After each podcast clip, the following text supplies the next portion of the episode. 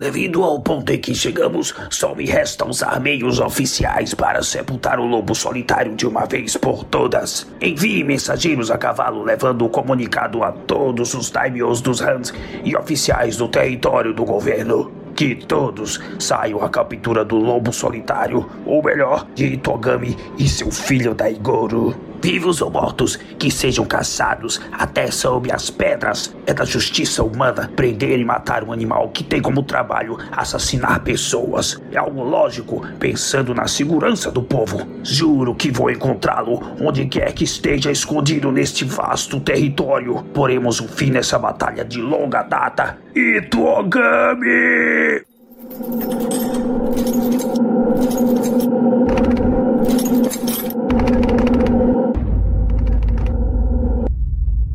Os Escapistas.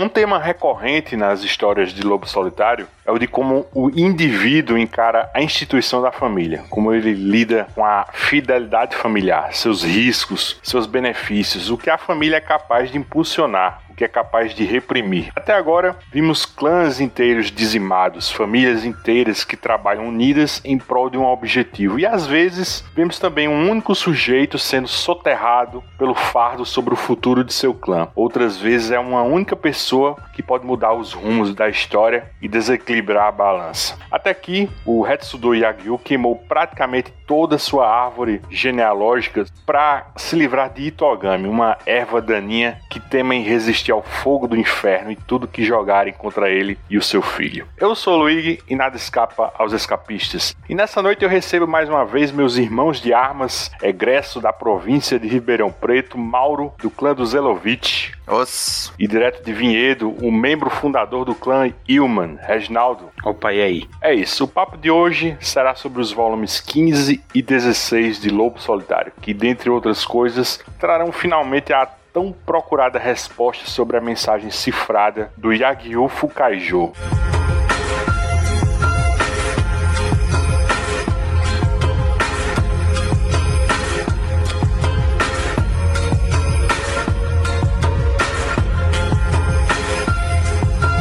Irmãos. Um artifício muito usado pelos contratantes de Itogami é o, é o de testar as habilidades do lendário lobo solitário para verificar a identidade dele. Porque a essa altura ele já tem uma enorme reputação no Japão feudal, mas de certa forma ele e o Daigoro são muito discretos, né? Suas aparições são rápidas e a execução das missões são sempre cirúrgicas. Então, eu acho que os eventuais clientes têm sempre um certo receio de cair num golpe por impostores, se fazendo passar por isso. Isso, isso até já aconteceu antes, em alguns episódios anteriores, quando um golpista mestre em disfarce se faz passar por ele, né? Eu, eu lembro que a gente até discutiu que era difícil distinguir quem era quem, porque o Gozek Kojima às vezes costuma desenhar alguns personagens com a mesma assinatura visual do Ito. Enfim, nessa primeira história do volume 15, Castelo de Mulher, o Ito é testado não uma ou duas vezes, mas cinco vezes, né? E cada oponente leva consigo 100 rios dos 500 que ele normalmente cobra, né? Em uma fração da história por trás dos motivos desse contrato. Nenhum deles sobrevive e toda vez que Ito passa a espada neles, leva um colar, um rabinho de cavalo para provar que venceu e o próximo sujeito que o for testar aparecer. Aí, ao final, ele deve se dirigir ao feudo de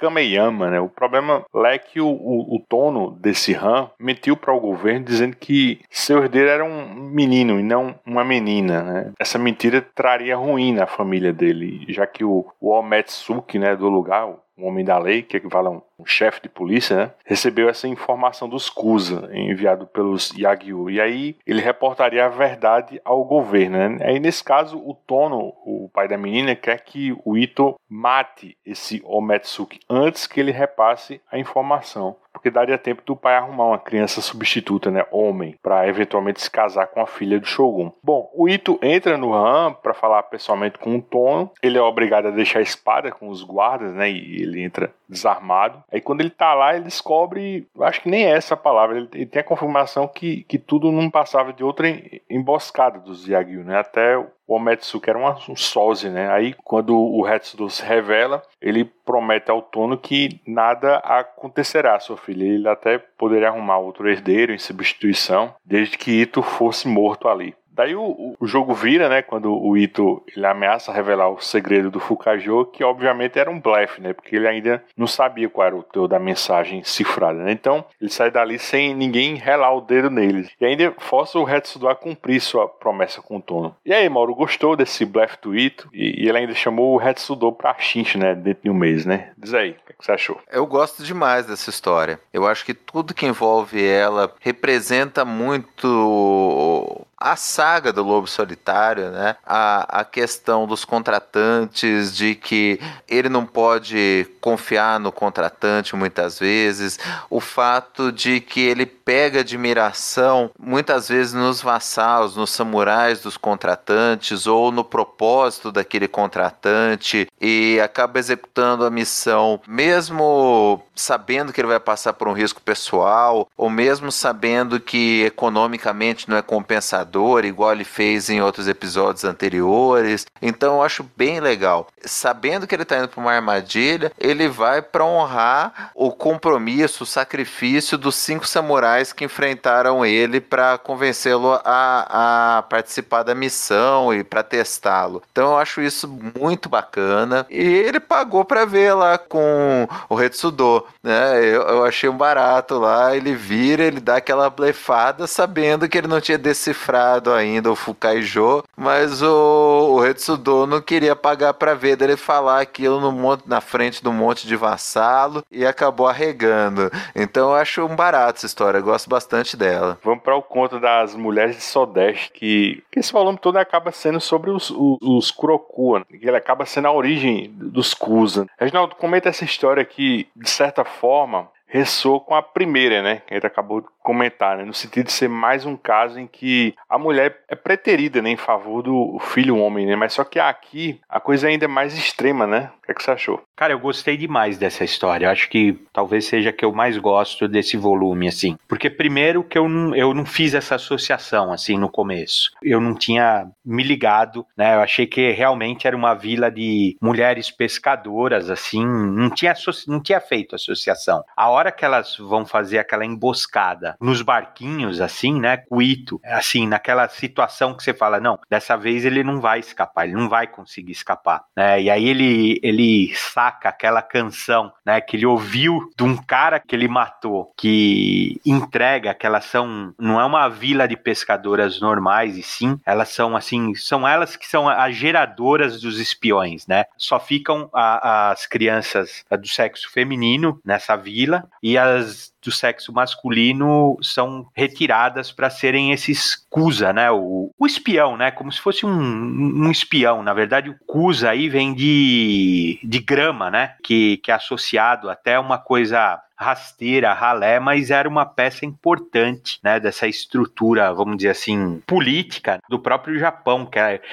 para mim soa super fria, né, e, e, pesada, né, um fardo pesado tanto para o homem, né, que é, que é removido é transformado num espião, e depois parece que eles voltam, né, para se relacionar com a mulher uma vez por ano, para ela gerar uma outra criança, que se for um menino, vai virar um espiãozinho, vai, vamos falar assim. Então, eu achei demais isso, assim. A história é muito redonda, assim, ela, ela tem uma pegada inusitada, né, que ela não se resolve com violência, ela se resolve de outra forma. Então, eu gostei demais, assim. Desse volume eu já entrego já que é a minha favorita. Eu tava pensando aqui, bicho, o, o Ito praticamente é o responsável pela morte da maioria dos maridos maridos e filhos dessas mulheres, né? Quer dizer, a, a honra que leva Ito até lá, né? Eu acho que é toda cagada, né? Parece que é um, uma regra, né? Que tá assim, entranhada em, em Lobo Solidário, de que a mulher, além de não poder ser feliz, assim, o, o corpo não é dela, né? O, o, filho que ela carrega num ventre não pode ser dela, né? Tão pouco a, a vida dela pertence a ela, né? Porque, ok, assim, é, você vê que o, o pedido do Cusa a Ito, né? Que você falou aí agora, é no sentido de que ela não siga vivendo daquela forma, né? Com os pensamentos no marido que nunca conheceu de verdade e o filho que lhe foi tirado assim que deu à luz, né? Então, o filho da puta morreu e queria que a mulher também fosse junto, né? Eu, tenho dificuldade de ver onde tá a honra nisso, né? Inclusive, a gente já comentou isso várias vezes, desse sexismo, assim, inato, assim, do, do japonês e, e, que isso não era uma exclusividade da época que o Lobo Solitário é, é, é retratado. Na verdade, esse, esse, ano mesmo, assim, o, por exemplo, o, o presidente do, do comitê organizador da Olimpíada de Tóquio, né? Que ocorreu entre julho e agosto desse ano, né? Eu até anotei aqui, o nome dele é Yoshiro Mori, né? Ele disse que as mulheres têm dificuldades em ser concisas né, e têm um espírito de competição. Se uma levanta a mão para falar, as outras acham que também devem se expressar. É por isso que todas acabam falando. Se você aumenta o número de membros executivos do sexo feminino e se seu tempo de palavra não estiver limitado em certa medida, terão dificuldade para terminar, o que é irritante. Né? Ele conclui dizendo que as mulheres do comitê organizador sabem ficar no seu lugar. Então,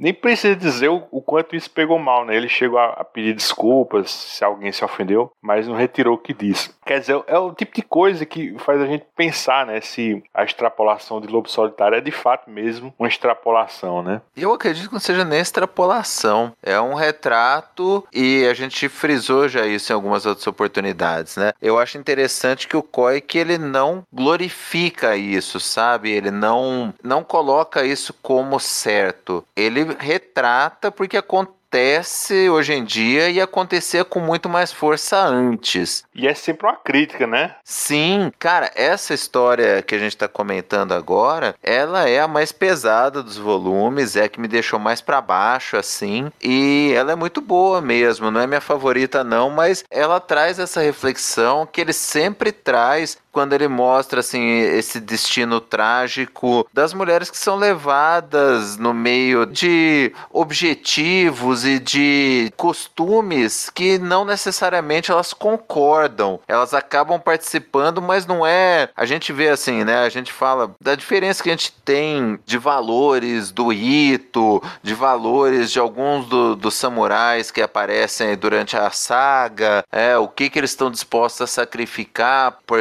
determinados valores, né? A proporção, o peso que eles colocam esses valores na balança. Mas as mulheres, em várias das histórias, elas são vitimadas, elas se, se envolvem por valores que não necessariamente eram delas ou que elas não optaram por seguir aquilo, mas elas foram carregadas pelo costume ou por outras pessoas ou por, pelas circunstâncias, enfim. É bem pesado assim, traz um monte de reflexão interessante. E essa história, assim, é realmente ali, a hora que ele começa a cantar a, a canção dela, e as mulheres que estão ali para matar ele no mar começam a afundar, é triste pra caramba, cara. É, é, muito bem feito. Eu tive, eu entendo o que vocês estão falando e, e até concordo, mas nesse caso aí, eu tive uma impressão um pouquinho diferente do que a gente costuma comentar, né? Da situação da mulher no Japão nessa época, assim. Eu acho aqui, é, não, não é nem que elas são coniventes, elas suavizam o sacrifício, né, o que elas estão fazendo, né, todo essa, esse processo dela entregar o filho, dela se sacrificar, viver sozinha e se relacionar com um cara que aparece uma vez só por ano. Eu entendo que elas falam assim, não, isso faz parte, eu estou fazendo parte de um processo, foi o que vocês falaram, é tradição, é isso, tem o peso de tudo isso, mas eu estou fazendo parte. Eu, enten eu entendi desse jeito. Tanto é que acho que elas se matam lá, se afogam, porque elas caem em si, né? Que vê que isso daí não tem valor nenhum. Ah, e eu acho que nesse volume mesmo vai aparecer umas duas situações ainda assim que realmente aí sim aparece a mulher oprimida nessa sociedade do Japão, assim, muito mais oprimida aqui. Aqui vamos dizer assim, elas têm até uma função, mesmo que seja uma função de merda, mas tem uma função. Elas são usadas, vai, vamos dizer assim, mas é, elas fazem parte do processo. É importante o processo. Você para para pensar, meu, que assim a criança é retirada para uma função, né? Imagina se você não tem a vocação de ser um espião, de ser um cara infiltrado, né? Então, cara, eu achei demais esse conceito, assim, achei fantástico, assim. Não, faz todo sentido sim, Regi. Aqui, né, elas têm um papel mais ativo do que várias que aparecem ali, que tem uma vítima, ah, uma vida como apareceu nos outros volumes, que tem a vida modificada porque foi estuprada ou porque foi vendida pela família. Tem outras assim, elas têm um, um vamos dizer assim, um âmbito de discricionariedade menor, né, que aquelas mais ou menos que optam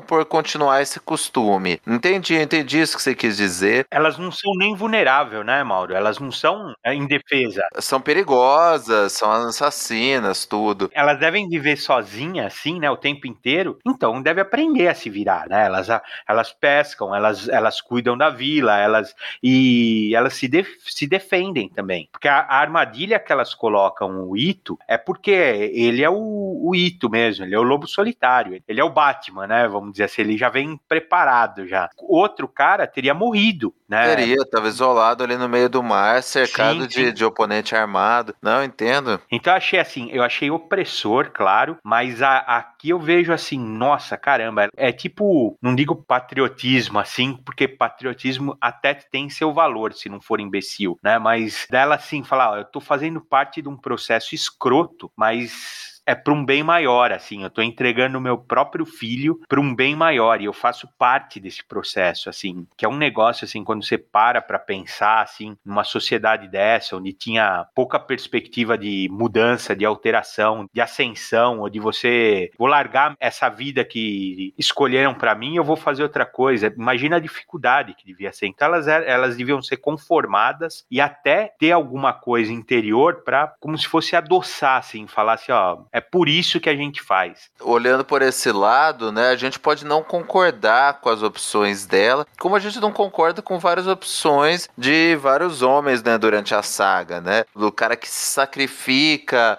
A gente viu no, no, no volume anterior, né? Os vassalos que se sacrificam sabendo que o, o mestre tá errado, mas pelo dever, pela obrigação como samurai, né? A gente não concorda com a opção dele, mas você entende que ele acha que está cumprindo um papel e, e, e, tem uma honra toda nisso, né? Dá para dizer o mesmo delas nesse contexto, sim, você tem razão. Só por pedirem abrigo por uma noite ou um simples punhado de comida, as pessoas morrerão. Todos aqueles que tiverem envolvimento com vocês dois, por menor que seja, morrerão. Por todo lugar que vocês passarem, haverá sangue e matança. Os ventos do inferno soprarão se a gente viu nessa história anterior onde esses Kusa nascem, né? Nesses próximos dois contos, né? Irmãos e a loucura dos cinco sentidos, veremos um, um exemplo de como é a criação dessas crianças, né? E quando elas viram adultas, exercem posteriormente suas funções, né? Mas aí, Mauro, fala um pouco sobre os irmãos Nishiguyuko e o Getsuguyuko, em que consiste a, a técnica do Gosha. É muito interessante,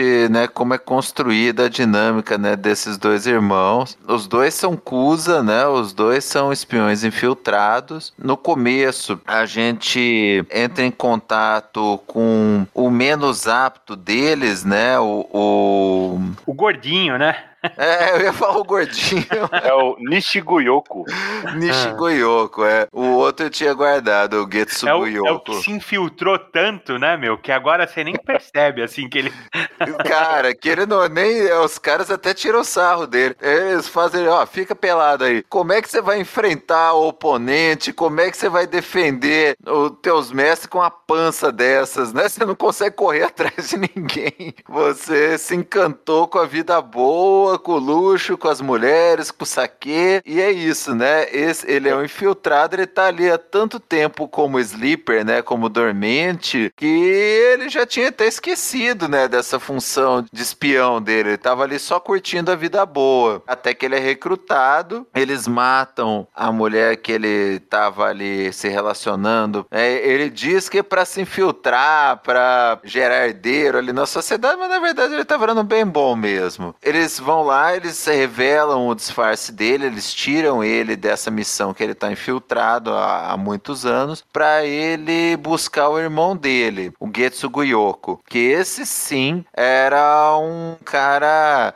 era um Kusa, um espião, assim, de primeira linha. No que o irmão vai procurá-lo, ele tem um flashback e mostra a história do Getsugo Yoko, que desde pequeno o pai achou que ele tinha mais, muito mais aptidão do que o irmão para ser um espião de primeira linha, e aí ele, ele submete o filho a várias torturas ali para ele assumir essa técnica do Gosha. No que consiste? Ele não demonstrar expressão expressão nenhuma, nem de dor, nem de medo, nem de satisfação. E enquanto isso, o irmão dele tá ali. Enquanto o, o Getsugo tá sendo afogado, ele coloca uma máscara de argila no rosto dele, no, o pai coloca uma máscara de argila no rosto dele no sol, para que se ele mexer um pouco, a argila quebra e ele não tá fazendo o negócio direito. É, então, assim, o, o pai submete o Getsugo Yoko a um treinamento extremo o outro tá ali comendo bolacha, levando uma vida mais relaxada porque o pai achava que ele tinha menos aptidão. O Getsugo Yoko chega a essa técnica do Gosha e ele perde, né, na verdade, a própria aptidão humana de demonstrar sentimentos. A hora que o, o outro irmão o localiza, o restante, né, dos ninjas mata ele e vai lá buscar o irmão. E a gente descobre que o irmão ele se isolou porque ele não,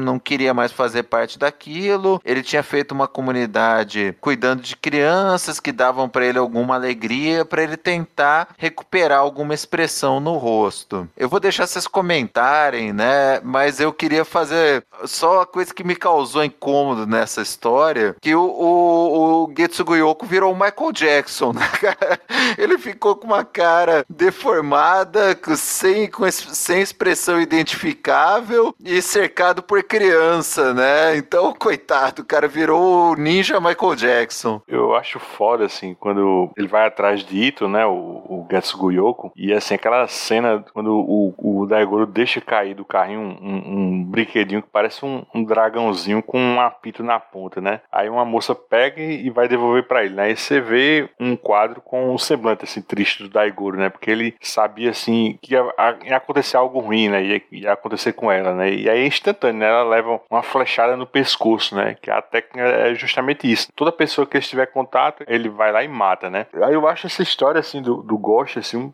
um, verdadeiro, assim, conto de horror, né? Dentro de Lobo Solitário. Inclusive, aquela sequência lá no Riacho, quando aparece o braço decepado de um cara que, momentos antes, ofereceu uma estrelinha pro Daigoro, né? Aí depois você vê o, o, o braço é, aparece boiando, o Getsu Guyoko sai da água quase como uma assombração, né? Dá um salto, né? Então, eu acho que a, a técnica esse cara é, é, assim, é tão cruel, assim, e tendo ele matado tanta gente inocente, né? Eu, eu também tive aqui um, um, pouquinho de dificuldade em visualizar essa grandeza de Ito no final, assim, ele tem uma compaixão dele e levá-lo, né, para ver o reflexo do rosto na água, né? Que ele queria a última tentativa dele para ver se esboçava alguma emoção, né? Como você falou, ele não conseguia, né? Mas isso também é, é algo que torna esse personagem fascinante, né? Porque ele sempre vai fazer algo assim fora do senso comum, né? Eu, eu no lugar dele tinha girar a espada e ir embora puto, né? Ele só se lasca porque começa a passar fome, né? O Ito e o Daigoro se isolam numa área bem remota, né? Aí eles não têm mais contato com ninguém. Mas aí eu, eu jogo pra você, Reginaldo. Você acha que o, o Getsu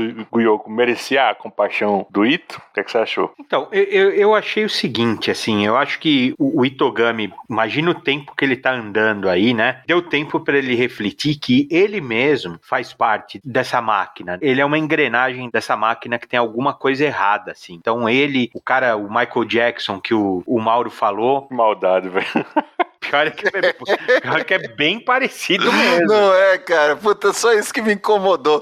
Eu concordo com o Luigi. Puta pegada de terror, bacana. Mas eu vi o Michael Jackson, essa ninja ali, me, me, me tirava da história. Ele entende que o cara também foi moldado para isso, assim como as mulheres, né? Assim como o irmão dele, que, claro, tem uma pegada cômica, mas o irmão dele eu acho que é aquele agente, assim, realmente, o que tá hibernando, assim, que você, você falaria para ele assim, ó, aquele cara mais improvável, assim, da vila, você fala assim, ó, vai lá e faz isso. Assim, ele até tem uma cara de monge, né? Carequinha, assim, tal, só que é um, é um monge sem vergonha, né? Esse é um dos momentos que eu falo, que ele é abusivo com a mulher, porque ele, ele agarra ela, ele quase se percebe que ele tá, pelo menos, como a gente sempre falou, a cena de sexo aqui no Lobo Solitário é sempre dá uma aversão, né? Mas ele parece que ele tá abusando dela. Então, assim, ele não é esse cara inocente, bonachão, o gordo da vila, né? O cara bonachão. Não, não é isso. Ele é perigoso, perigosíssimo, aliás. Né? Só que ele deu realmente essa acomodada, assim, né? Tava na vida boa.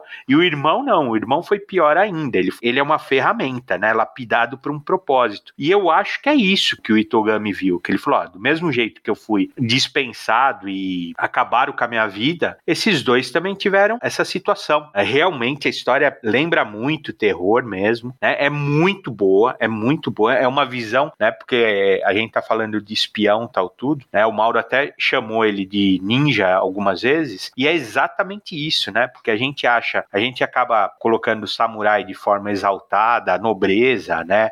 A, a habilidade com a espada, toda a parte, vamos dizer assim, de honra, né? E de respeito, de cerimônia. E o ninja parece que é só aquela coisa de pijama preto, né? Mascarado. E não, os dois aí são ninjas, né? São espiões disfarçados com, com uma habilidade assim tremenda, né? Fora do normal. Eles estavam atacando o Itogami de forma psicológica, né? Assim, deixando a pessoa a ponto de cometer um erro, que isso daí é uma tremenda estratégia. É tão admirável quanto a habilidade com a espada, né? Então achei legal essa visão, cara. Acho realmente todo o volume aborda isso e ó, eu até gostaria de ver mais, viu? De tão legal que achei. Pra gente fechar de vez esse segmento dos Kusa, ou Kuroku, né? A gente comentou como nascem, como são criados e agora vamos falar sobre a própria extinção desse clã, né? Que acontece não nesse volume 15, sim no, no volume 16. Mas acho que para não perder o embalo, vamos antecipar logo aqui.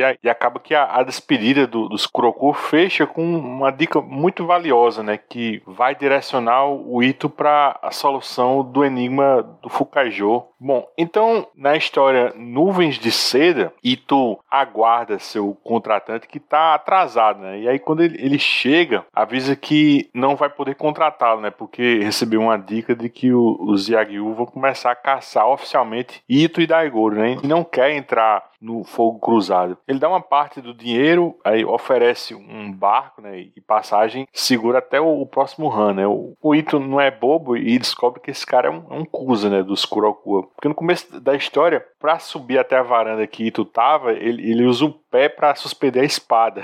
Isso não é coisa de samurai, né? Um samurai jamais faria isso. Mas a, até aí isso foi proposital, né, Mauro? Os Kurokua finalmente ficaram de saco cheio dos Yagyu, né? Comenta aí esse final triste desse clã, né? Que acaba de uma forma até honrosa, né? É bem interessante porque a gente já comentou um pouco, né, sobre os ninjas, os shinobi, né, que são a função do, dos Kurokua na trama do Lobo Solitário e o tanto que eles são, né, importantes para a própria história do Japão, para a consolidação do poder dos shoguns, na própria história do Japão acontecia de ter vilas mesmo, igual a gente viu aqui na trama, em que os moradores, habitantes dessa vila são treinados para ser shinobis, as mulheres para se infiltrarem e tal. E os Kuroku a gente vê, né, que eles tinham se tornado um clã enfraquecido. Na verdade, na configuração que o Shogun tinha pensado, era para ter as três famílias, né, os Kurokua, os Yajiu e os Ogami, cada um desempenhando sua função. Os Ogami como executores executores, os Yajiu como samurais e os Kurokua como espiões. Só que o, o a ânsia de poder do Retsudo em unificar o, os três poderes na mão dos Yajiu gerou né, essa guerra contra o Itogami, quando ele tentou colocar a família dele como traidora para assumir a função de executor, e acabou, né, eles se infiltraram nos,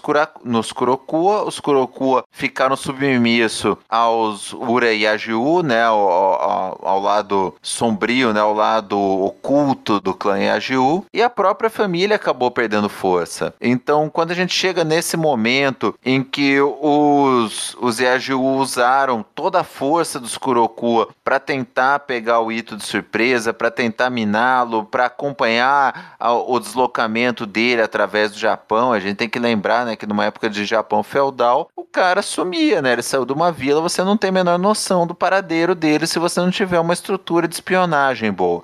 Então, o Retsudo optou por sacrificar todo o clã Kurokua nessa ânsia, né, nessa vingança, sei lá, nessa missão de, de matar o Ito. E a gente chegou nesse ponto em que o, sobrou mais ninguém dos Kurokua, sobrou meia dúzia de gato pingado. Eles sabem que se com o clã completo eles não conseguiram matar o Ito, eles também não iam conseguir com essa meia dúzia que sobrou. E esse espião Kuroku, ele acaba deixando transparente aí que ele não é quem ele diz que é, vai pro tudo ou nada, né? Ele junta essa meia dúzia, mesmo sabendo que a chance deles é remota, de tentar matar o Ito, mas já ciente que eles vão morrer e que o maior ressentimento dele não é nem contra o Ito que acabou matando o clã inteiro, mas contra os Yajiu, que enfraqueceram a família Kurokua, que tiraram a autonomia dessa família, né? Um dos três pilares do Shogun, de repente virou um subordinado do outro pilar, né? Virou um executor de funções determinadas pelos Yajiu. Então o ressentimento dele maior era contra o Retsudo e ele se sacrificando para o Ito, ele não pode revelar exatamente qual o segredo do Fukaijo, né? De como interpretar o Fukaijo, porque ele tem ainda um, né, um nome da família resguardar, que ele não queria que a família, eles têm muito dessa questão da honra, mesmo sendo maior do que a própria existência da família, de que nos últimos momentos os Kurokua descumpriram a missão, traíram o, o Zeaju, traíram o, o Shogun. Então o que, que ele faz? Ele dá uma dica para que o Ito possa achar a solução do Fukaijo. E aí, de alguma maneira, ele vai se vingar do Retsudo sem diretamente entregar o segredo.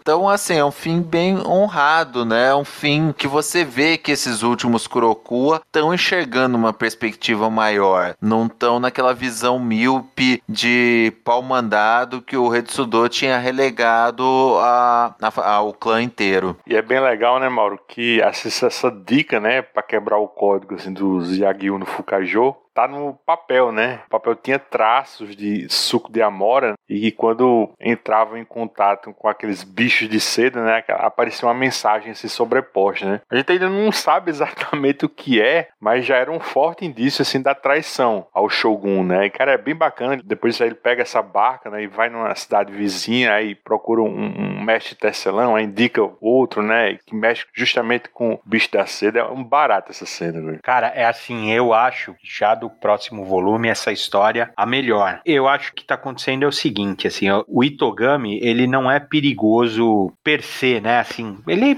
claro, é habilidoso, tudo bem, mas eu, eu tô começando a ver, talvez seja uma leitura minha esteja errada, mas eu tô começando a ver ele, ele faz mal para a ideologia, né? Ele faz mal para o status quo, assim. O fato dele permanecer vivo, resistente, o Yaju fazer de tudo, o Retsudo fazer de tudo não ter escrúpulo nenhum para tentar finalizar, acabar com, com o Itogami, acaba expondo, né, assim, essa entranha podre dessa política, né, dessa sociedade. Então, o que eu vejo, assim, é que o clã morreu por causa disso, cumpriu a missão, claro, o clã dos espiões, dos ninjas, cumpriu a missão, mas eles foram magoados, assim, né, eles estão saindo de cena com raiva. Por isso que eles entregaram o jogo de forma indireta. Eles têm uma honra, né, eles têm uma uma visão honrosa da função deles. Eles cumprem a missão até o fim, né? E toda essa história é, parece Duna, né? Planos dentro de planos dentro de planos. E o espião que se revelou por querer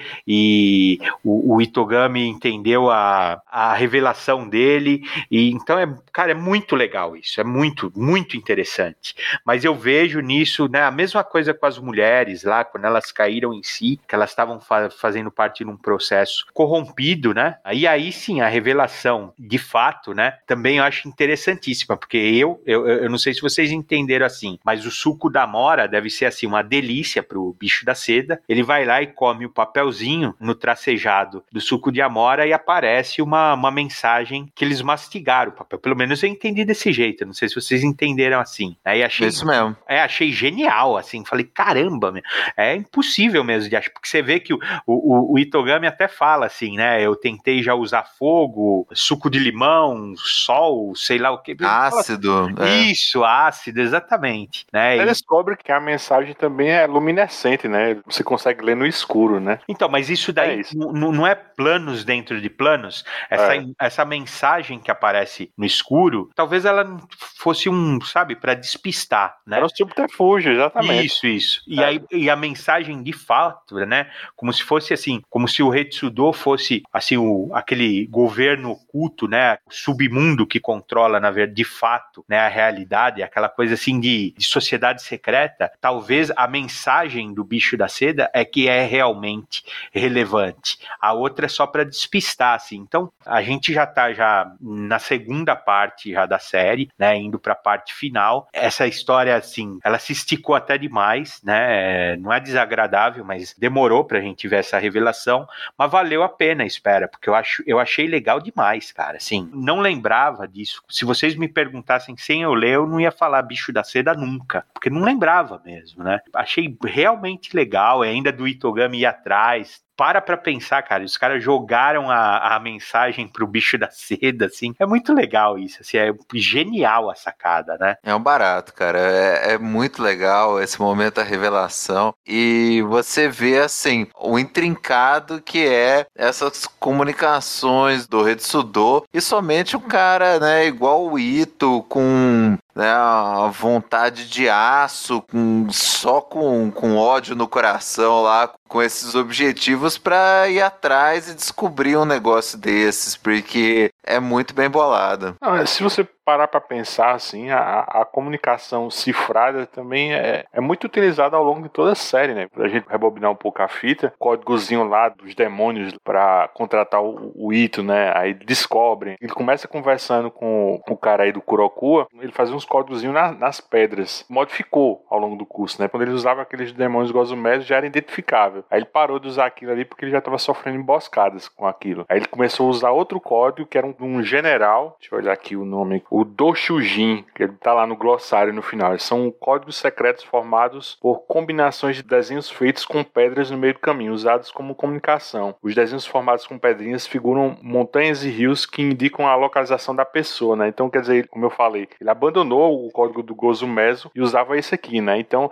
a gente vê muito isso da comunicação, assim, cifrada, né? Em Lobo Solitário, isso é um barato. E um barato também é descobrir que Reginaldo decidiu chamar Yagiu, né, Mauro? não conseguia falar Yagyu e aí adotou a, a terminologia que tu usa, né? Ah, é que cada um fala de um jeito, você fala de um jeito, o Mauro fala de outro. Aí tá 2x1 um agora, você tá, adotou a de Mauro. É onde dava curto-circuito na minha cabeça, assim, pra eu escolher um dos dois.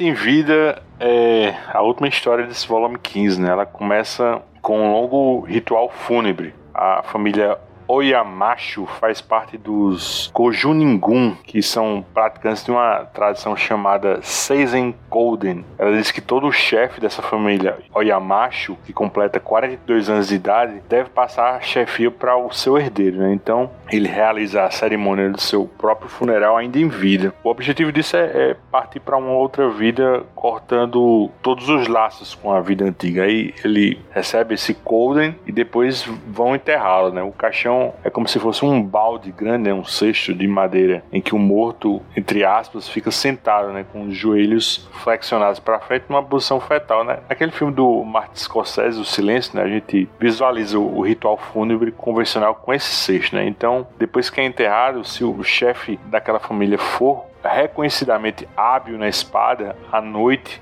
um grupo do que chamam de Yamametsukis desenterra ele e o recebem para ser um Metsuki fantasma. Né? Eles perdem seus nomes e, e, não voltam a se encontrar com suas famílias. E aí passam a viver em regiões montanhosas em, em busca de minas de ouro para o governo. Quer dizer, é uma tradição merda, né? Que só serve única e exclusivamente ao propósito do governo, né? Aí eu, eu, eu até dei uma pesquisada para ver se esse ritual realmente existiu, mas quando você faz a busca especificamente dessa expressão seis encoding, os resultados que, que aparecem é sempre fazendo a menção a, a Lobo Solitário. Inclusive, tem um, um, episódio live action da série que adapta essa história. Deixa eu ver aqui. É o episódio 23 da segunda temporada. Aí, no gibi, o contrato dito é, é justamente para dar cabo desses Yamametsukis, né? Porque eles estão rondando um Han que não quer que a mina deles seja expropriada pelo governo. Né? O que, é que vocês acharam desse conto? Cara, eu achei muito legal. Eu acho que de ação ele é o melhor desse volume. A ideia toda dos, dos Metsuki fantasmas é legal. Você pegar, né? De, você pegar tipo uma tropa de elite mesmo, os caras que se desligaram da vida, dos laços familiares,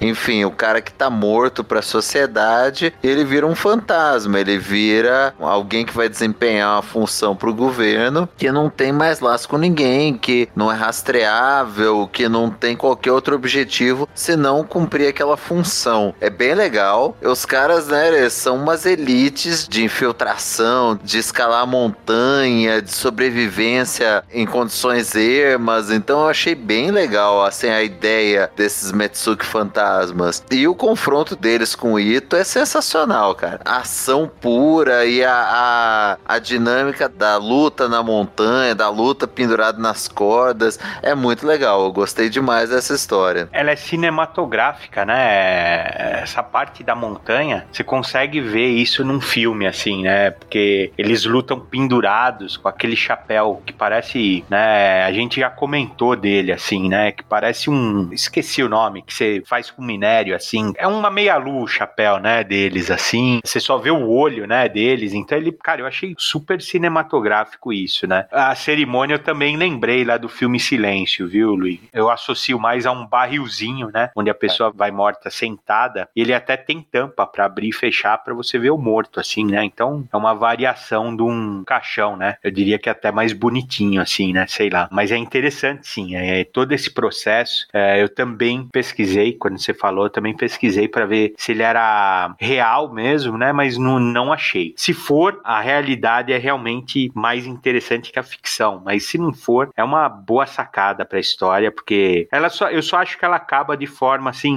muito abrupta, né? Você pensa que até vai ter continuação, porque cai todo mundo da montanha menos o Ito, né? Então eu até achei que teria alguma coisa, né? Para fechar esse volume também, né, que fala tanto dos Kusa, né? Eu associei o nome deles naquela espada que é bem famosa, né? Que é a Kusanagi, que o Kusa do nome deles é relacionado com grama, né? Por ser algo rasteiro, né? Era uma forma forma pejorativa de chamar esses espiões, e Kusanagi é exatamente isso, é a espada, é o cortador de grama, vai, vamos chamar assim, né? Que é uma espada realmente lendária, né? Ela é um daqueles, falam que é um dos três tesouros sagrados do Japão, e mistura, né, folclore com realidade, então tem alguns registros históricos falando dessa espada, e ao mesmo tempo ela também aparece na mitologia, né? Ela, de certa forma, forma era a espada daquele deus Suzano, né? Que você vê ele Sandman. Né? Então é bem interessante, assim. Né? E ela até falam que ela existe de fato, mas ela não pode ser vista por ninguém, né? Eu achei no, na Wikipedia mesmo que ela apareceu é, em 2019, né? Que o Nahurito ascendeu ao trono e ela apareceu, essa espada, envolta, né? Não apareceu assim, não foi exibida, ela apareceu no meio, assim, até coberta, assim. Por isso que é interessante, é aquelas coisas interessantes do Japão que você não sabe se é fato ou ficção, né? Eu só queria fazer um comentáriozinho sobre a arte dessa última história, porque assim, é chovendo molhar, né? Conseguir destacar algum conto em que o, o Gosei Koshima se sobressai, né? Porque o nível dele se mantém alto o tempo todo na série, né? Mas eu acho que nessa história da Morte em Vida ele, ele deu um, um, vamos dizer assim, um plus a mais, né? No começo você vê todo o ritual do Seisen Coden em detalhes, em várias páginas, no nível em que se você pegasse cada quadro isolado e passasse assim rapidamente, como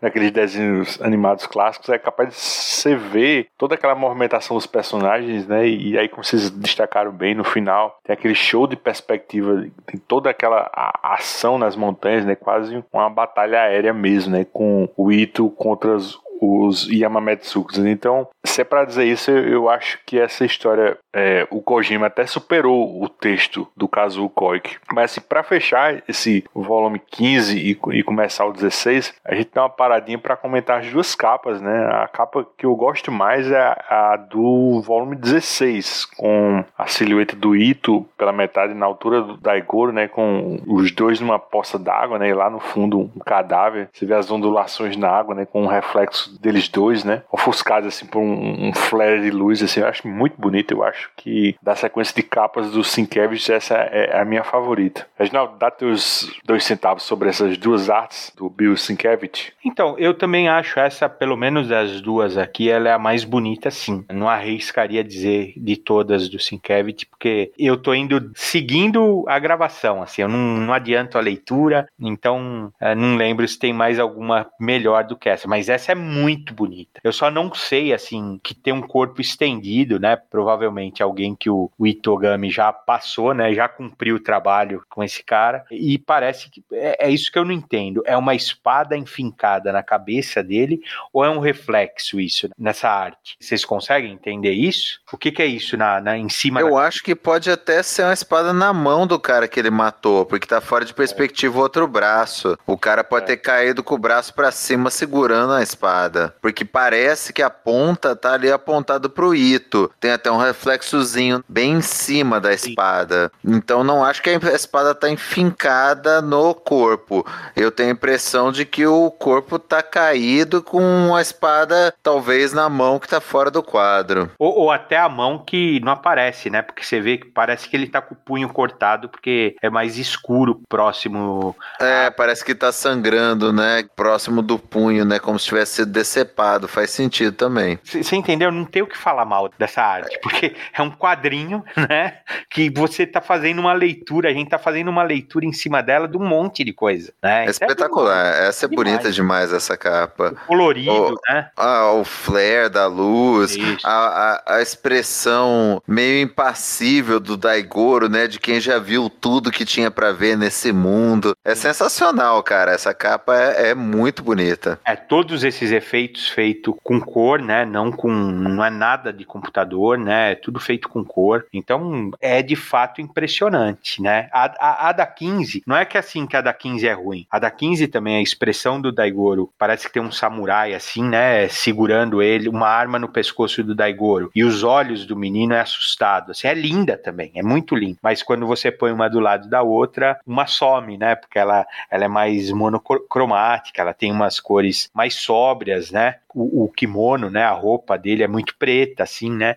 E a outra é um, é um visual, já é, já é um, uma montagem, né? Uma cena montada que é intrigante, com um colorido espetacular. O que eu ia falar só que, assim, nós estamos falando isso da, na leitura oriental, então nós estamos falando isso da quarta capa, né? Que seria a, a capa da, da revista. E quando a gente vai para a primeira capa, de fato, essa arte aqui, as duas, das duas edições é do Kojima, não é isso? É É, Kojima. É do Kojima. E olha, assim, o que a gente elogiou, e você tem razão, viu, Luiz? A, a última história do volume 15, ela é fenomenal, cara, de, de storytelling, de realmente de, de arte sequencial. Né? Ela é fenomenal. Você consegue ver os quadrinhos se movendo, não só na montanha, a hora que o Itogami tá correndo, ele joga o Daigoro no chão, o menino se machuca, você vê a cara dele, é super realista, assim, é lindo. Mas a hora que eu olho para essa capa colorida do Kojima, com esses tons pastéis, ele é bonito.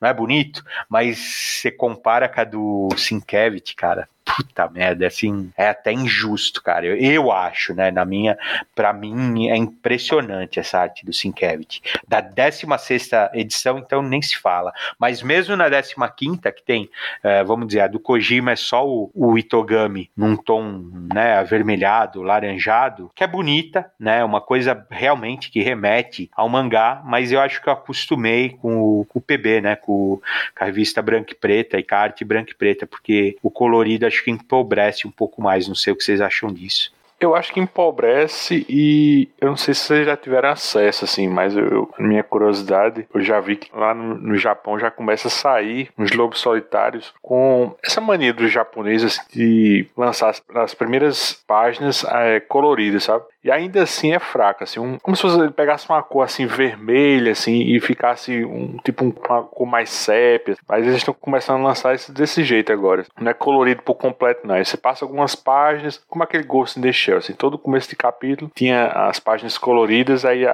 a sequência era com preto e branco. Eu nunca entendi isso, que o japonês faz isso. Não acho graça nenhuma. Isso tem também, tá até naquele. Você gosta muito também, né, Reginaldo? Do, do Pluto, né? Do Naoki Urosawa, né? Começa colorido e depois começa o preto e branco. É até bonito o do Pluto. É, isso tem muito a ver com a forma de publicação, né? Que essas primeiras páginas coloridas, vamos dizer assim, seria o carro-chefe da revista quando ela, ela é lançada junto com outros títulos, né? Tipo a Shonen Jump, vamos dizer, de certa forma, assim, né? E acho que isso acabou virando um hábito. Eu também não gosto. Eu vou te falar que eu nunca tinha me atentado nisso. Enquanto você estava falando, eu abri o Google Google para dar uma fuçada no, no Lobo Solitário colorido e eu acho completamente dispensável, cara, assim, desnecessário, assim, porque a arte branca e preta do Kojima é maravilhosa, cara, é maravilhosa, assim, de fato, eu prefiro a capa do Sienkiewicz, mas eu troco tanto a capa do Kojima quanto a capa do Sienkiewicz e ponho aí também no balaio a do Miller por essa 15 edição, pela última história da 15 edição, porque isso é quadrinho, assim, na sua forma mais pura, arte sequencial mesmo, assim, é maravilhosa essa história. Eu assino embaixo, cara. Não tem que mexer, o preto e branco funciona perfeitamente ali, tá equilibrado, é bonito, o que tem para ser contado tá ali, cara. Botar cor ali só vai estragar, vai diminuir o, o impacto do que foi feito. Eu concordo com tudo que o Regi falou.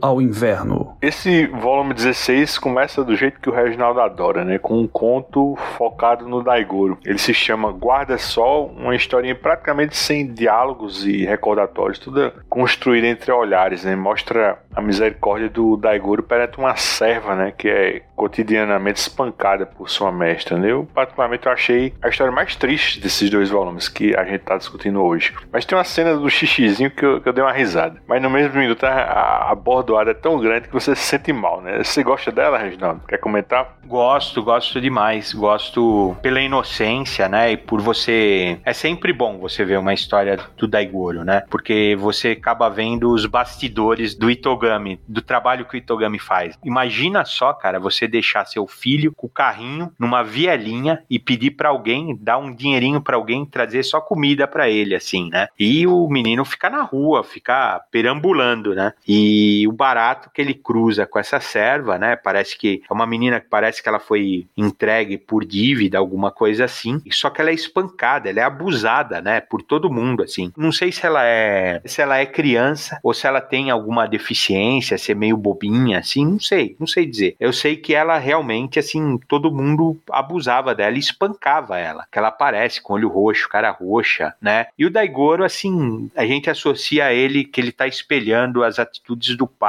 Mas eu acho que ele tem uma. Ele tá crescendo e criando uma personalidade própria. Piedosa. Você vê na história mesmo falar que ele é calado, né? Então eu acho que ele deve ser aquele menino observador, assim, né? E acho de uma delicadeza o desenho no final, né? Como se ele estivesse deixando uma mensagem para ela. Ele deixa comida para ela, né? E você vê, muito provavelmente, a menina morreu, né? Não é oficializado assim, mas a menina morreu. Morreu de apanhar, que é uma crueldade, assim. Então a história é bem triste, né? Mas ao mesmo tempo é fantástica porque você vê mais uma vez o, o, o Daigoro, assim, a gente até falou que ele espelha o senso de honra do, do pai, mas eu acho que ele até tem, foi o que eu falei, ele começa a ter um senso próprio, assim, de honra e uma percepção da vida que também, né, de tanto ver sofrimento. Eu acho interessantíssimo o Daigoro, assim. Cara, de parte do coração, o desenhozinho que ele faz na parede, né? O rosto, assim, desolado, né? Desenho de criança, né? Desenho de criança. Mas até que desenha bem ele, bicho. Lindo, assim.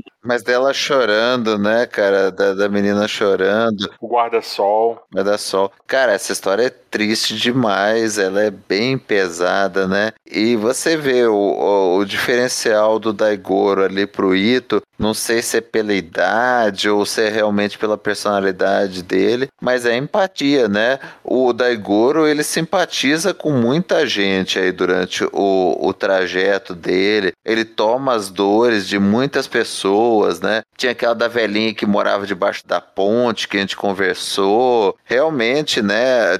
Tinha outro lá da, da serva que ele tratava por irmãzinha, da menina que era cristã. O, o Daigoro, assim, ele é o lado humano do negócio, né? Enquanto o Ito tá cada vez mais sobre-humano e, e desligado da humanidade, desligado de valores, né? O que a gente falou, assim, de valores não, mas de sentimentos. Ele se apega somente a valores a, a, a ponto de se desconectar da humanidade. O Daigoro sempre traz a gente, né, para próximo do sentimento, para emoção além da razão, conecta a gente com todos os dramas humanos que a trama do Koik traz. Então é muito legal. É, é, triste, mas é muito bonito. A última página, é, como eu disse, é essa parede, né, com o desenho da moça, né, da serva e o guarda-sol e os três bolinhos, né, que ele deixava para ela. Ele deixou para ela antes de ir embora, né, com pai. Pô, é bonito demais. E só pra gente não, não se perder na, na cronologia dos eventos, né, no, no volume 15, antecipamos a última história dos Kurokua, desse volume 16, mas a principal consequência que leva àquela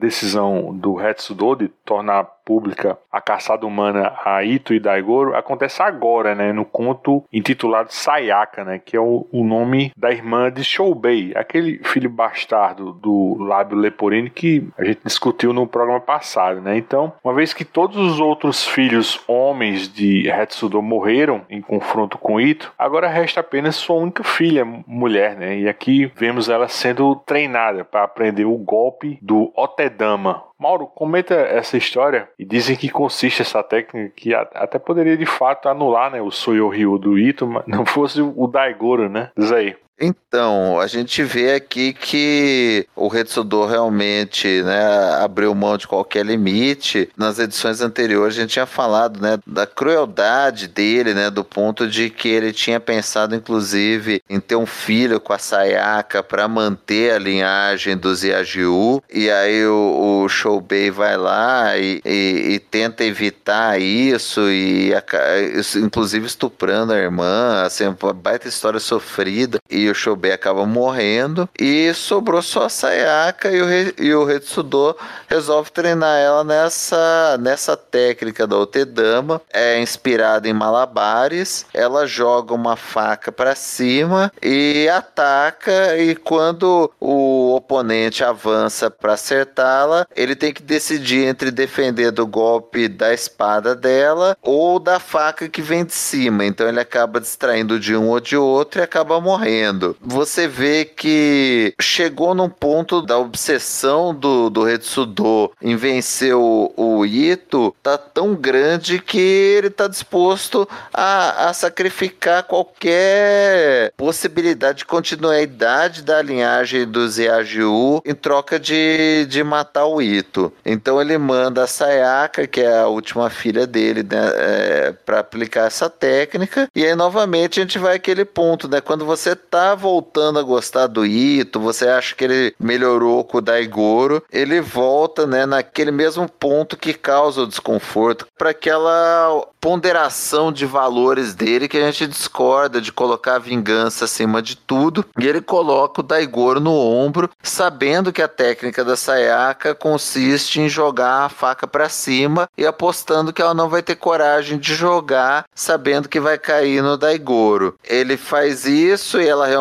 vacila e o, o Ito acaba matando a, a Sayaka. Então, assim, é cruel mesmo, né? Ele coloca o Daigoro naquela situação, mas a Sayaka ela tinha falado pro Ito antes, né, que a missão dela era matar o Ito e o Daigoro. Ela falou: "Vocês dois vão morrer. Vim lhe tomar a vida e a de seu filho, Itogami", ela fala para ele. Então, morto por morto, né, se o, o, o Ito caísse em combate contra a Sayaka, ela provavelmente mataria o Daigoro, ou pelo menos disse que mataria, né? Então, assim, você ponderando racionalmente, faz até sentido essa aposta que ele fez, mas nenhum pai, assim, pelo menos nos nossos valores ocidentais, optaria por fazer isso que ele faz, né? Realmente é, é doloroso pra gente ver essa opção que ele fez, né? A estratégia, e novamente ele justifica, né? Falando que os dois estão no meio fumador, que os dois já abandonaram a vida e a morte e que só resta a missão e a vingança. Então a gente volta naquela pegada original dos valores da vingança,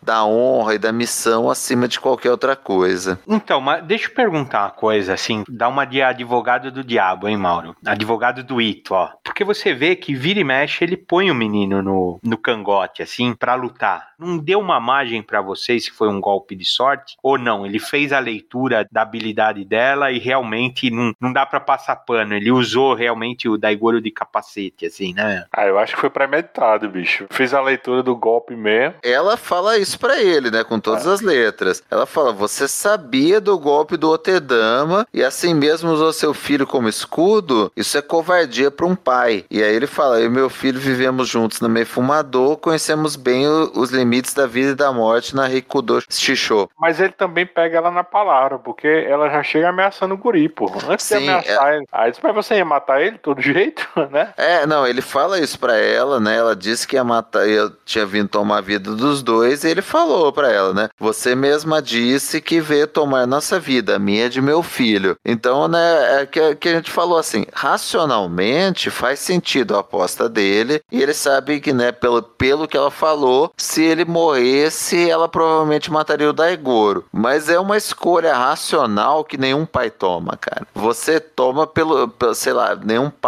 ocidental que goste de verdade do filho, cara. Instintivamente, o teu instinto é de proteger proteger. Mesmo que racionalmente você fale, se eu morrer, ele vai morrer junto. É muito difícil para um pai colocar o, o filho em risco, sabendo que tem a chance do filho morrer e você sobreviver. Que seria uma dor maior do que você morrer mesmo. Então, não sei, é, é o Ito, né? É aquele código de honra que está estabelecido ali desde a primeira edição. A gente esquece disso de vez em quando, mas faz lógica dentro da construção do personagem desse universo. A história é muito boa, cara. A história, a habilidade dela, assim. O golpe que ela faz é um checkmate, né? Assim, se o cara focar na espada na mão dela, a espada que ela joga pro alto girando vai fura a cabeça, né? Porque é perfeito, assim, o, o golpe. E o contrário também, né? Se ele se focar na, na espada que vem do alto, ele toma o golpe dela, assim, de frente, assim. E ela ainda tira a roupa pra, se fosse uma pessoa comum, prestar atenção nela, né? Pois é, cara, assim, é bem legal. Eu não sei se não foi dada essa pulguinha atrás da orelha, mas fica óbvio, igual vocês falaram, né? Eu só quis só realmente levantar para dar o crédito, assim, né? Mas fica óbvio que realmente ele. Porque ela telegrafa o golpe dele, né? Mas ele não mostra desse jeito. Mas você depois entende que ele realmente fez isso. E a criança é super inocente, que ela nem se toca, né? O Daigoro não se toca com o que aconteceu. Sabe? É, é uma história bem legal mesmo, assim. E mais uma vez, assim, acabou, né? Tá, tá as fichas do Hetsudo estão acabando, né? Porque na sequência vem aquela história que a gente falou do bicho da seda, e aí o Hetsudo tá numa posição. O que antes ele tinha vantagem e controle, que ele tinha praticamente uma supremacia e o, e o Itogami era um, era um vagabundo, né? Era um, um cara que perambulava. Agora o jogo ainda não virou, claro, mas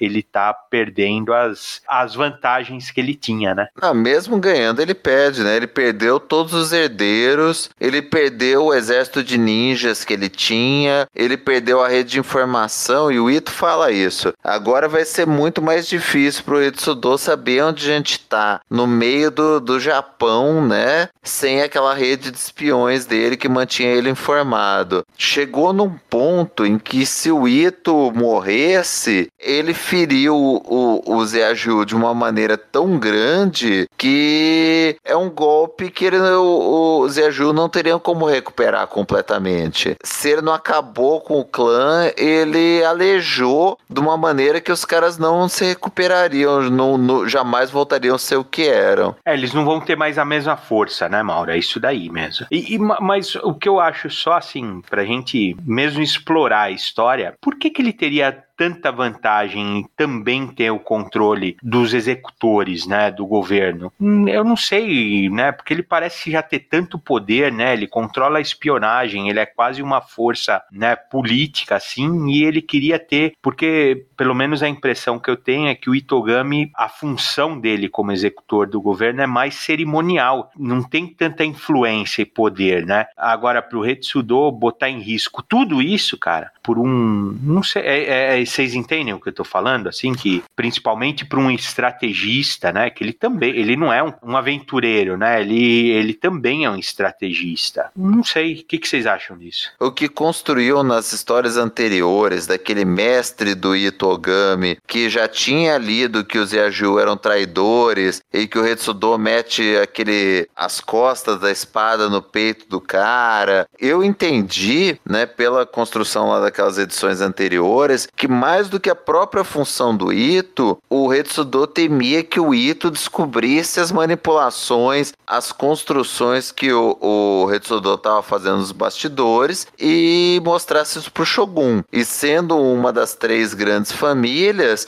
ele teria credibilidade. Então o Retsudo resolveu destruir o Ito e é o próprio nome da família para evitar qualquer risco a, aos planos dele. E nesse meio tempo, situação de ganha-ganha, além de destruir o Ito, ele ainda incorporaria a função de uma outra grande família do shogunato. Ele acabou subestimando o Ito. Eu acho que ele não, não esperava que ia tomar a proporção que tomou, né? Que perdeu todos os filhos por causa disso, perdeu os Kuroku, né? Concordo com o Mauro. E eu acrescento isso. Eu acho que ele subestimou o que aconteceria a seguir, né? Ele tomando esse cargo do executor. Também tem aquele negócio, né, cara? Esses grandes corruptos, né? Nunca tem poder suficiente para esses caras. É orgulho, né? É, você vê esses grandes corruptores, esse, esses corruptos tradicionais que a gente tem aos montes aqui no Brasil. Quantas vezes você não pensa e fala, pô, com tanto dinheiro que esse cara já roubou, ele já podia ter aposentado, podia ter largado a mão do poder, mas aqui o poder é, é inebriante.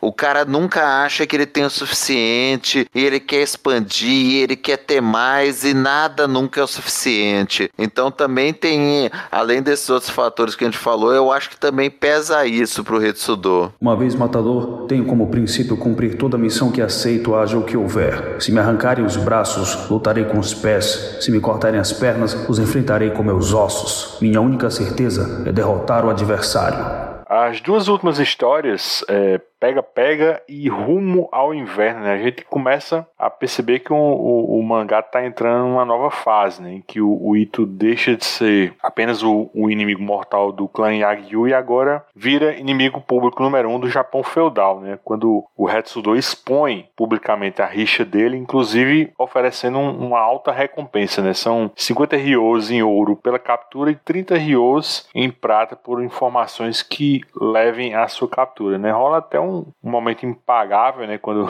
estão afixando cartazes com os retratos deles dois, Daigoro fica embaixo de um deles, né? Então, na primeira história, com o inverno batendo na porta, né, o, o, Ito acaba enfrentando assim dois caçadores de recompensa, né, os primeiros que ele viria enfrentar, e depois dezenas de guardas do governo, né, que um desses caçadores comunicou, né, para receber a, a, a, recompensa inicial dos 30 rios em prata. E na segunda história, o Ito está descendo uma colina, né, e é convidado a, a se abrigar à noite na casa de um, uma família pobre de lenhadores. Daí um deles saca quem é Ito e, e o Daigoro e tenta com a família derrubar uma árvore gigante no quartinho que eles estavam dormindo. Né? Rola uma crise de consciência da anciã e, e, eles acabam fugindo antes que a árvore caia nesse quartinho. É, com os senhores, o que é que vocês acham desses contos? Enfim, dessa nova fase de Lobo Solitário agora com eles dois com a cabeça a prêmio. Quer comentar, Reginaldo? É, ele tem um aspecto mesmo de, de mudança de ritmo, assim, quase como se fosse uma segunda temporada, vai, né? Ele, ele muda um pouco, né? Assim, eu acho um barato essa história do jeito que ela começa. O Daigoro se vê também como procurado, assim, né?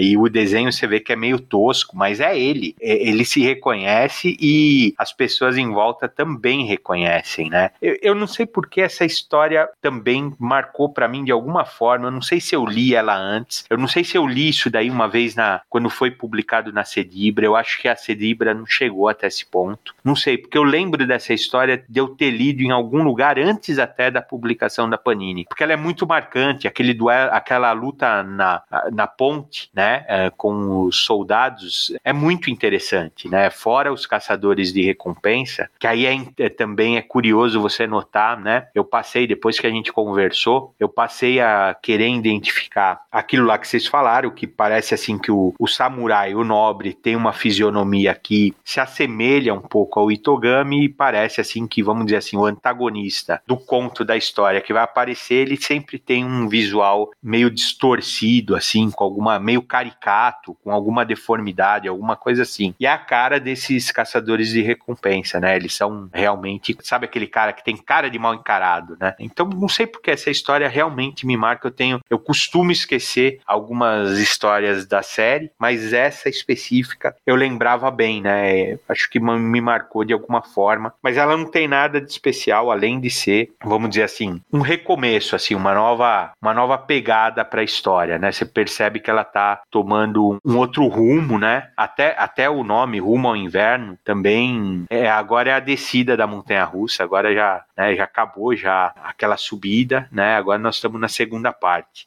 Eu acho que pontua bem, né? Eu gosto bastante também, assim, muda o nível de ameaça, né? Agora como inimigo público, mais do que um adversário adversário perigoso, esses caçadores de recompensa aparecem aí, mas você vê que eles não são a, a pior ameaça, né? É muito mais gravoso, muito mais insidioso o do, da última história, né? Que é uma família comum, é gente que não era ruim, que não tem nada contra o Ito, mas que vai pela ganância, né? Puxado ali pelo filho mais novo, que vê em matar o Ito uma oportunidade de sair da miséria miséria, de conseguir uma boa recompensa. Então, né, mais do que nunca, o Ito não sabe da onde vem a da onde vem o perigo, né? Não é mais de um guerreiro ou, ou de alguém que ele é contratado para enfrentar, ou dos Yajiu, dos Kurokua. Ele agora tá contra Deus e todo mundo, né? Por qualquer um é um inimigo em potencial. Então muda um pouco a perspectiva, muda o nível da ameaça e a gente entra nessa nova fase do mangá. Cara, é legal também que a próxima história, o Daigoro tá limpando o carrinho, né? Lavando o carrinho. É um costume, né? Principalmente no Japão, né? É, do começo do inverno, de você fazer uma limpeza, quase como se fosse uma purificação para o rigor do tempo que tá para chegar, né? Como se você fizesse uma preparação, né? Então ele tá lavando o carrinho, é puta, cara, é, o Daigoro é encantador, né? E aí eu lembro também, acho que é, eu, eu não queria deixar de falar que naquela história do bicho da seda, né, que quando o Ito parece que se fala assim, ah, tô tão próximo da revelação que eu, ele pega um cavalo, põe o Daigoro na frente, né, meu, e amarra o carrinho atrás do cavalo, meu, e dá um regaço, né, meu, o carrinho vai chacoalhando atrás, assim, né, você vê que a, o, o Ito, por isso que a gente fica em dúvida se ele pôs o menino na cabeça para se proteger ou não, porque se o Ito fosse lazarento mesmo, ele deixava o Daigoro no carrinho, né, meu, ao invés do cavalo, porque o carrinho foi arregaçando, né? Tanto é que no final ele, ele vai e faz uma manutenção, né? Tá um ferreiro lá ajeitando o fundo do, do carrinho, né? Aí ele tá ajeitando lá, fazendo a manutenção naquelas lanças dele e tal. O carrinho dá uma garibadazinha no final. É, porque o Batmóvel, né? O Itomóvel já, cara, já sofreu também, hein, meu? Ele já, ele tem aquela parte de baixo, né? Que é blindada, é. Uh, né? Ele tinha a Gatling lá, puta, cara, ele já sofreu, né? E também uma coisa que nós não falamos, né? Assim, aonde ele guardava esse, essa mensagem, né? Que ele tinha pego, né? E a hora que ele vai mostrar pro, pro ancião lá, pro cuidador do bicho da seda, que ele pede pro menino tirar a roupa, eu falei, meu Deus do céu, aonde ele guarda essa mensagem assustadora? e é naquele babador, né? Meio babador. É no forro, né? É no é, forro daquela roupinha lá. O avental do Daigoro que só cobre a frente, né? Também fica de bunda é. de fora, né? Mas entre os tecidos, né, bicho? É, é dentro é, do forro. É. Dentro do forro, é. E, e aí você para pra avaliar, assim, claro, eu tô fazendo piada, mas você vê, assim, que por mais que ele considere que ele e o filho estão na meio fumador e eles são dois condenados, você vê que algo de valor ele não guarda com ele, ele guarda com o menino. Então ele tem um apreço pelo Daigoro. Não é que ele não tem, né? Eu também, eu fiz as pazes, viu, Mauro, com essa história também. Eu, eu, eu parei de questionar isso, até para poder curtir a história bem, né? Eu realmente vejo, vejo um pouco isso. Ele vai sacrificar se for necessário, mas se não for, ele o bem mais valioso dele, vamos dizer assim, que é o menino, ele põe a mensagem guardada junto dele, né? Assim, então, pô, cara, eu acho esses detalhes na história, né? A gente exalta a arte, mas esses detalhezinhos na história, não existe um, um capítulo dessa série que você vai falar, ah, foi, ó, foi encheção de linguiça, hein? Foi, foi meio. Não sei que capítulo vocês lembram que a gente falou isso de Sandman, né? Alguma coisa assim que. Aquele lá do deserto, vamos falar assim. Aqui não tem isso, cara. Aqui é.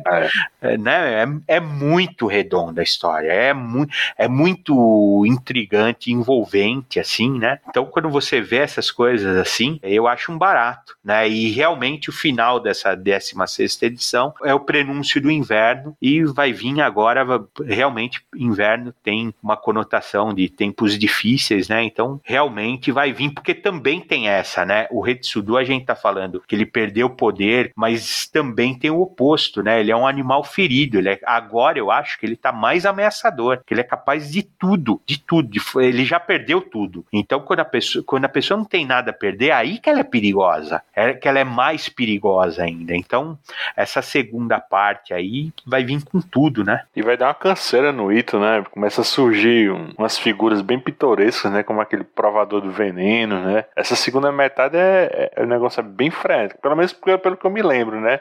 Eu também tô só com a minha leitura original. Eu tô louco pra gente continuar isso aí e ver até onde isso vai dar, né? Eu também, eu não lembro, assim, como eu falei ainda agora, o que é que tinha mesmo, o texto mesmo, né? A gente só vê o Ito, ele surpreso, né? Com a revelação da mensagem, mas a gente também não sabe o que é que tem ali escrito, né? Como o Reginaldo falou, acho que o que mais importa é essa mensagem tá lá, né? Já indica que é uma traição ao Shogun. Eu sigo bem empolgado para ler, espero que agora em 2022 a gente grave mais, né? Consiga terminar essa série. Tá perto agora, né? Tá 28, a gente gravou 15 ou 16 hoje, não tá muito longe, não. Não, eu concordo. E o... a coisa, a série é o que você falou, Regi. Ela não tem barriga, ela não tem ponta solta. É o que a gente comentou numa edição anterior, que mesmo quando a trama geral não anda, cada historinha paralela é tão bem construída, é, é tão legal, ela acrescenta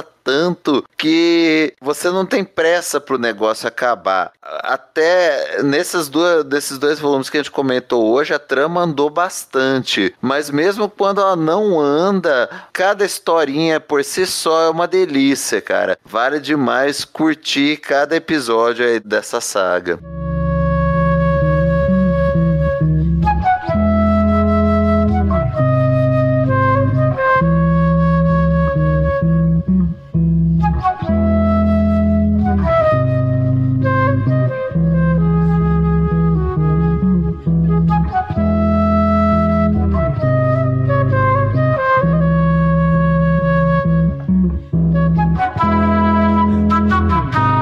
Então é isso, nós vamos ficando por aqui. Os escapistas estão no Spotify, iTunes, Google Podcast, Deezer, Amazon Music ou no seu agregador favorito. Se você quiser registrar sua opinião sobre qualquer podcast da família Escapistas, é só dar seu pitaco no Twitter, escapistas, ou no Instagram, arroba escapistas podcast. Se você gostou do que ouviu, assine o nosso feed, deixa teu comentário no iTunes, dá uma estrelinha pra gente. Isso ajuda o podcast a ter mais visibilidade na podosfera. Quer ajudar os escapistas a manter esse trabalho? Trabalho, compra teu Lobo Solitário, livro, Blu-ray ou qualquer coisa através de nossos links e banner no site. Eu gostaria de agradecer aos meus irmãos de armas. Valeu, Mauro. Nos encontramos daqui a pouco aí na, na Meio Fumador. Valeu, Reginaldo. Opa, valeu aí. Um abração, pessoal, e até o próximo Os Escapistas.